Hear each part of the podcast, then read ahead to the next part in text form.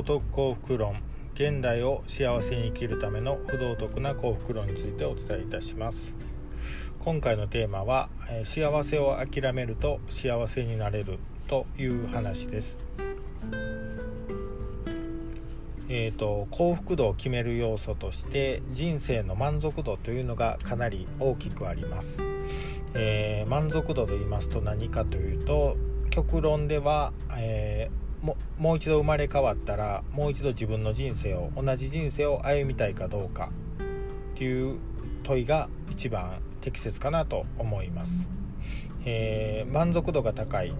幸福度が高い人は、えもう一度自分の人生をなぞりたいと同じ人生を進みたいと思う人が多いと言われています。っていうところで、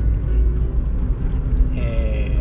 満足度が高ければ幸福度が高く幸せな状態であると言えるのですがこれのためにこの状態に至るために必要なことというと,、えーと、受け入れるということなんですね、えー、自分のダメなところとか失敗したところえー、例えば親が、えー、ちょっとダメな親だったとかいろいろ本当に人生にはいろいろあると思うんですね、えー、自分が予想にもしなかったこと。今回のコロナもそうですしもういろんな事象がこう降りかかってくるわけですよね。その中でもそれも全て受け入れてでも私は今息をしているまあこう幸せな、えー、周りの人に囲まれて息をしている生きているっていうだけで満足できるという状態であればあのおそらくその人は最も幸福度が高い人幸せな人であると言えると思うんですね。でそのような時に、えー、社会上は今資本主義社会なのでえー、もっともっととこう成長することを求められるのが社会なんですね、えー、これはもう幼稚園の時からそうです。うちにも幼稚園の子供がいますが例えば最近はマシですが徒競走とかでも1位1位目指して頑張ろうねとか、えー、テストでももちろん100点目指して頑張ろうねとかそれを超えると今度はクラスで1位を目指してでその次は学年で1位を目指してその次は、えー、大阪で1位を目指してなどともう際限なく、えー、どこまでももっともっとと上を求めるのが今の資本主義社会だと思います。で収入とかに関しても同じですし人間関係に関してももっといろんな人と付き合いたいとか知り合いになりたいとかもっともっとと求めていくのが、まあ、成長というふうに今の社会では捉えられておりそれがまあ素晴らしい道徳的な態度であると成長を望む自分っていうのがですねそれに向かって頑張る自分っていうふうに、えー、皆思わされてるんですがしかしその状態であるとなかなかさっき言ってた、えー、人生の満足度っていうのは上がりにくいんですね、えー、満足しないっていうことイコール成長。ニアリーイコールぐらいですかね。成長なので。成長を望めば望むほど今の自分を自己否定して、えー、自己肯定感を下げて、えー、もっともっとと頑張らなければいけない。やらなければならない。そういった気持ちになりがちだと思うんですね。じゃあ社会的には成長を求められる会社とか学校、えー、親でもそうですし周りの全てが、えー、彼氏彼女でもそうですよね、あの成長を求められる。うん友人でもそうかな。友人はまあ緩いですがまあ大体の場合成長を求められるんですね。でそのような状況で、え、個人の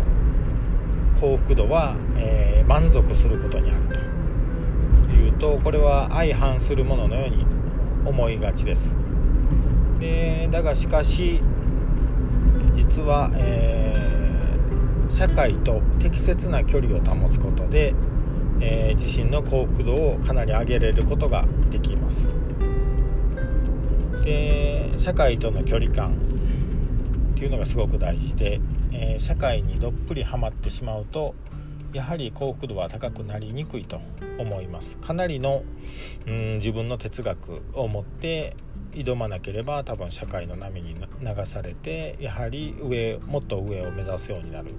そうすると常に何て言うんでしょうね満ち足りない気持ちで生きていくことになりがちだと思います。で大企業の社長さんとかもそういう人が多いっていうふうにこの前本に書いてあって本当にそう渇望感っていうんですかね。もっともっとと求める気持ちがあるからこそ、えー、人並み以上に頑張って会社の収売り売り上げを上げたりとかですね。そういうふうに頑張れるんですね。でもそれって幸せなのかっていうとまあ微妙であると言えるのかなと僕は思います。でその社会との距離感を適切に保つっていうのはですね例えば出世とかは別に目指さなくても良くなってきてると思うんです今の時代ってあの昔はね本当に収入上げて、えー、いろいろ有利に社会的にしていくために例えばあそこの旦那さん部長だってとかねそういうのを言うことによって何て言うんでしょう地域社会でも強い立場になれたりとか社長さんとかねあったんですけど今株式会社もねあの資本金0円で立ち上げてきますし昔ほどこう社長がすごいっていうわけでもなくなってきているいう現状があったりとかなので出世しなくても、えー、自分で何かして会社を立ち上げれば部長どころか一気に社長になれるわけですよね。まあ資本金とかでねあの大きさは会社の大きさは違いますけど、まあ、社長にはなれる肩書きはそうやって取れる。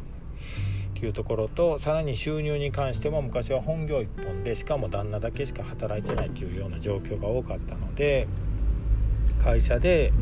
えー、出世して収入を上げていくっていうのがまあ順当な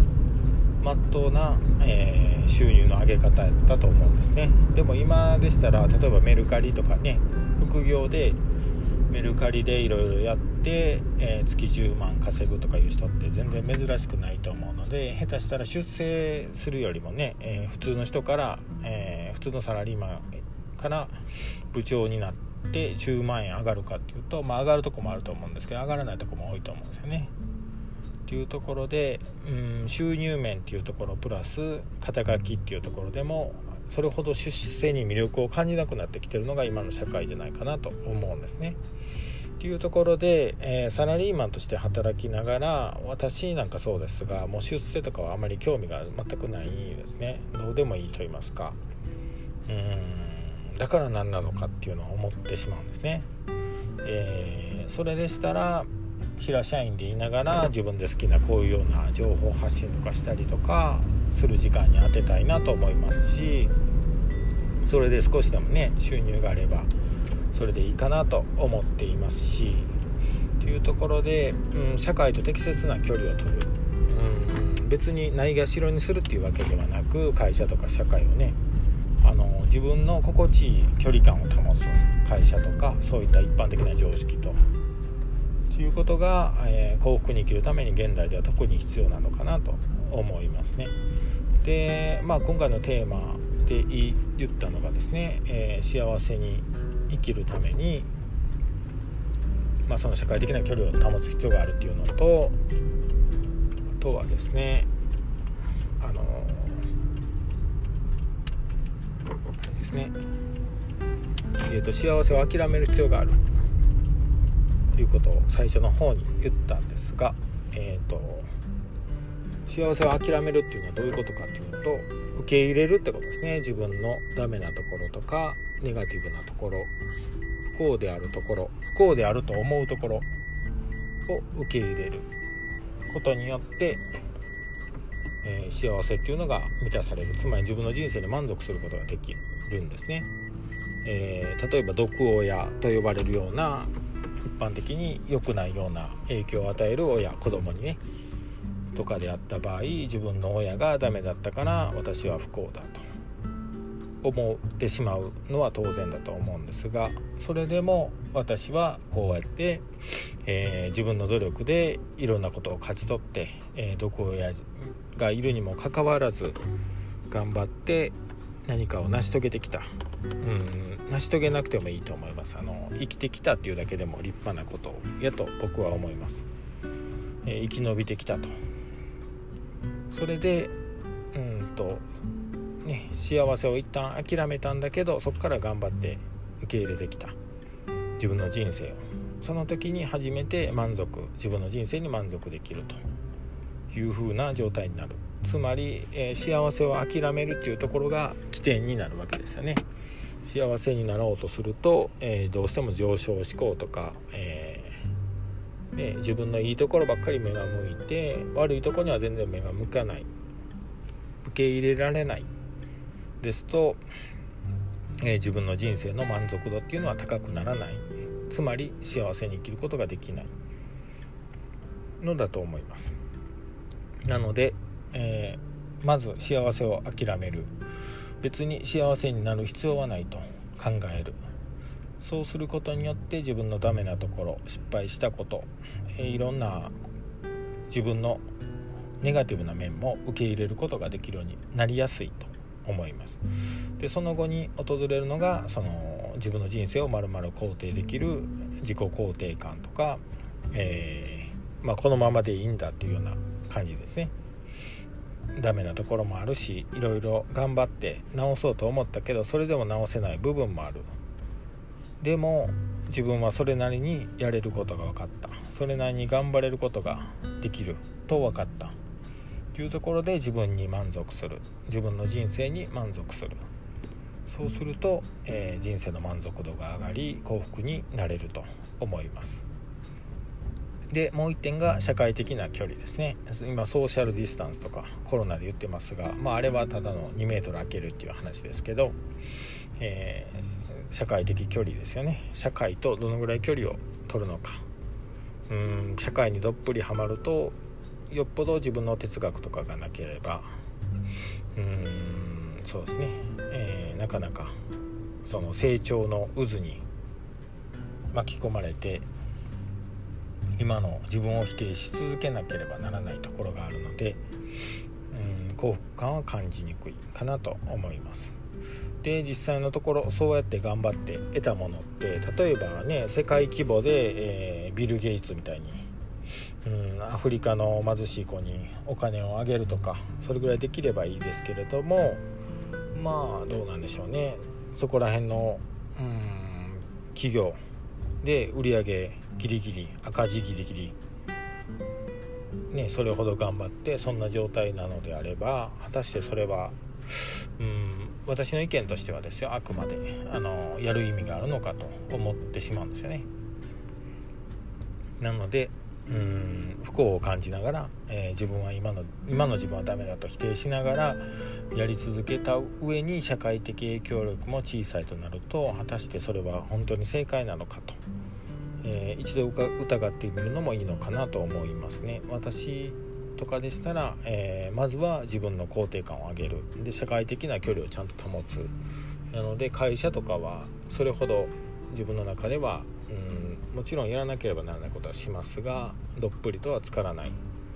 という距離感を保って自分の幸福度を上げるようにしています。